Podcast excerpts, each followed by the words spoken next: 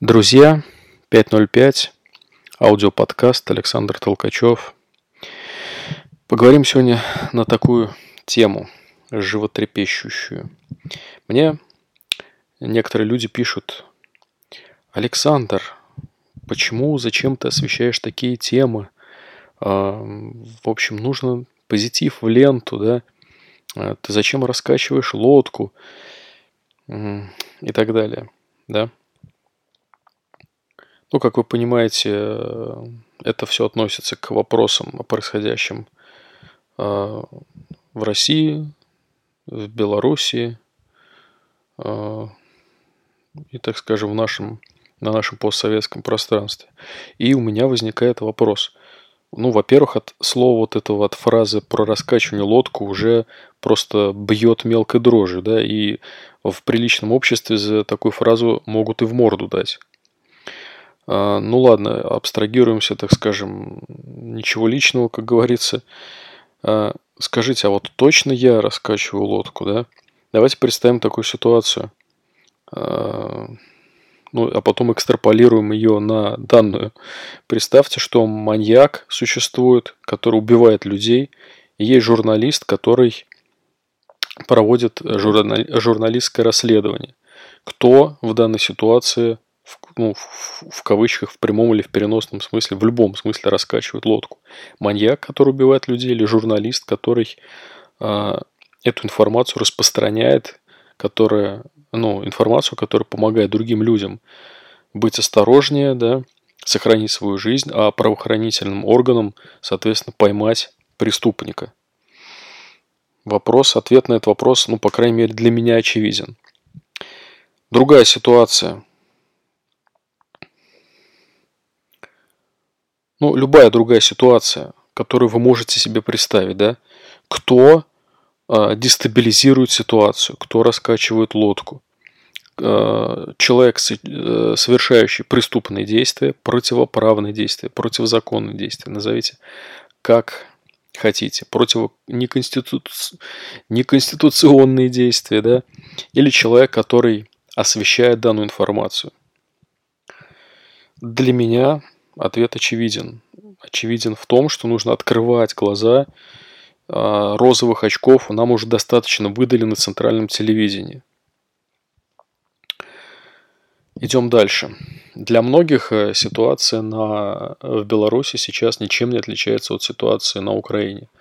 А, я же могу сказать, что объективная ситуация отчасти похожа, а, похожа фактом фальсификации, предполагаемой фальсификации выборов в президента России, э, Российской Федерации, президенты соответствующих стран, да, мы и сами сталкивались с подобными фальсификациями, но вот пока молчим, да.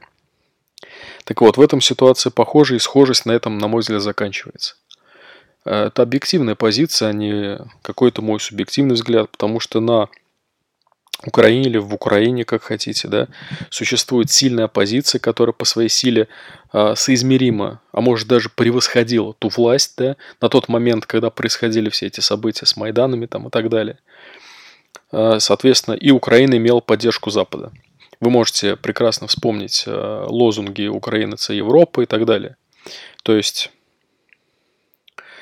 э, был факт фальсификации выборов, предполагаемый, да, я ничего не утверждаю, свечку, как говорится, не держал.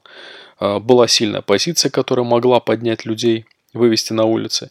И была поддержка Запада, который, э, ну, я имею в виду Европу, наверное, в первую очередь, который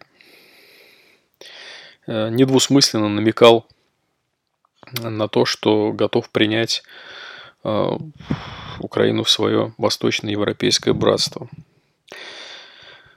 Насколько вы видите, что ни нам, ни э, россиянам, ни Беларуси такая э, ситуация не грозит, такое соотношение сил, потому что у нас э, мы нахрен никому не нужны на Западе, потому что к нам отношение скорее опасливое такое, да, чем нежели, ну, вот кто-то реально может поставить на какие-то силы, потому что внутри страны нет э, западно ориентированных политических сил, потому что политическое поле, что в России, что в Беларуси, просто выжжено.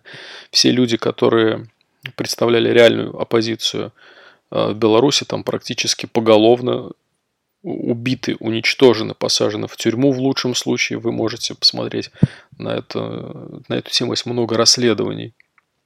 В России э, дискредитированы, посажены в тюрьму, в психбольницу, убиты, подставлены, высмеяны и так далее. И, так скажем, вот этот кадровый голод, да, который есть политический, когда всех тасуют с места на место, когда э, губернатором некого назначить, кроме человека, который никогда не имел опыта именно работы в исполнительной власти. Э, вот этот кадровый голод, собственно, тоже говорит, подтверждает лишний раз тот факт, что политическое поле выжжено, нет людей, на самом деле, вот, ну, то есть все, кто мог что-то сказать против системы, все, кто не вписался в систему, все, кто не кивнул, когда все кивнули, эти люди просто были отстранены, дискредитированы или еще хуже, посажены в тюрьму под липовым, по липовым поводам, либо убиты, уничтожены. Я думаю, вы тоже вполне в состоянии погуглить и посмотреть, сколько журналистов и сколько политиков при странных обстоятельствах погибали в нашей стране в том числе. И это довольно долго замалчивали, это, об этом многие не знают. И я считаю, что люди, которые что-то знают и замалчивают, молчат, они являются соучастниками этих преступлений, поэтому э, также те люди, которые призывают меня – молчать по поводу каких-то вопросов, э, в которых мне удается там просветиться, да, э, ну, просто интересуясь и анализируя и критически воспринимая информацию, которая ко мне приходит, соответственно, эти люди, на мой взгляд, совершают то же самое преступление, а именно соучастие, и лишая людей возможности узнавать какую-то информацию, пусть даже неприятную или Э, призывающую, ну не, не призывающую, а заставляющую задуматься в каком-то, может быть, в неприятном, негативном ключе. Э, да, может быть, это для кого-то будет неприятным откровением, да, но с другой стороны, утаивать такую информацию и не говорить, не делиться тем, что имеет место быть, это точно такое же преступление, даже еще большее преступление – чем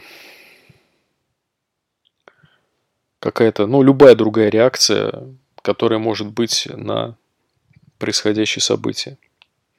Надеюсь, я понятно выражаюсь, немножко, наверное, излишне эмоционален был.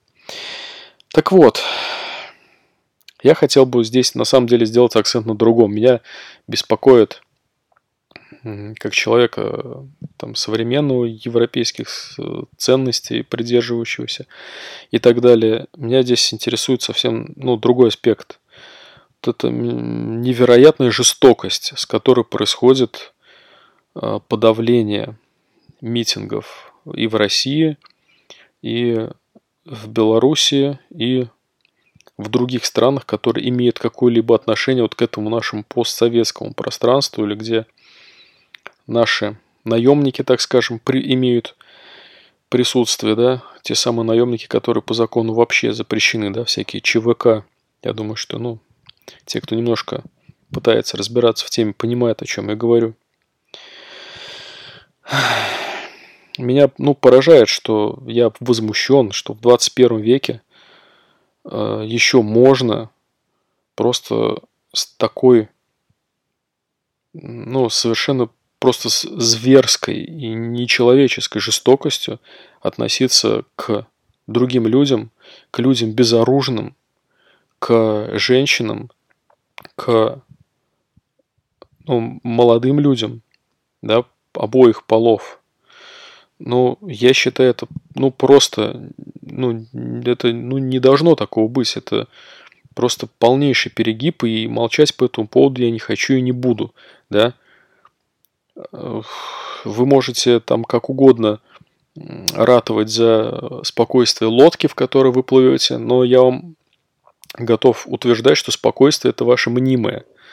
И что если вы ратуете за не раскачивание этой образной лодки вашей жизни, да, то просто завтра или послезавтра точно так же придут к вам и точно так же придут к вашим детям или внукам или родителям или кому угодно.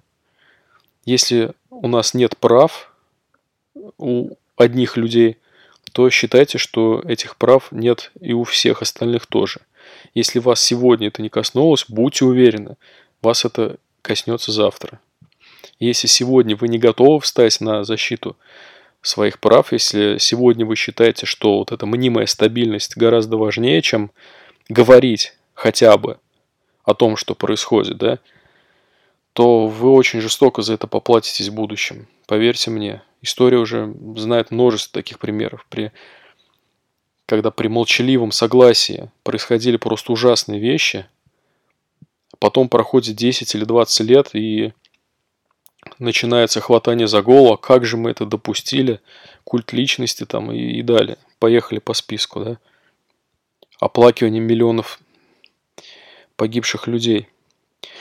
Ну, в общем-то, давайте немножко резюмируем, может быть, как-то менее эмоционально, более рационально.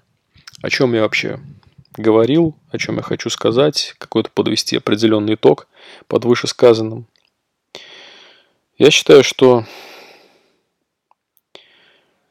нужно прежде всего оставаться людьми и решать все вопросы через диалог, через ну, какое-то цивилизованное общение. Если ты в твоих руках оружие, напротив тебя безоружный человек, ты, если ты физически силен, ты накачан, ты всю жизнь тренируешься, напротив тебя как бы обычный человек неподготовленный. Ты ну, не имеешь права применять к нему физическую силу и должен, ну, даже если у тебя есть определенные задачи и приказы, ты должен, ну, сохранять какую-то профессиональную этику и дозировать свои силы соразмерно тому, что может выдержать э, тело более слабого человека ты должен понимать, что рядом с тобой, напротив тебя мог бы быть твой друг, твой сын, твоя дочь, сосед, кто угодно. Ты как бы тоже будь человеком в конце концов. И без эмоций, конечно, сложно говорить на такие темы. Наивысшей ценностью является человеческая жизнь. Все остальное, ваша работа, там, зарплата, стаж, или приказы, это, ну вот все на самом деле вторично. Вы просто помните об этом. И еще раз, все вопросы должны решаться через переговоры. И если вы применяете фразы вроде того, что с террористами переговоры не ведут, вы сначала подумайте о том, не являетесь ли вы террористом в данной ситуации. Если в ваших руках оружие – а в словах и глазах тех, кто является вашим оппонентом, правда и факты, террорист здесь уже вы. И хорошенько подумайте, та ли это жизнь и то ли это наследие, которое вы хотели оставить, и то ли это, с чем вы хотите прожить свою оставшуюся жизнь и делиться этим со своими детьми, внуками и другими близкими людьми. У меня все. Спасибо, Александр Толкачев. Всем до встречи. Пока.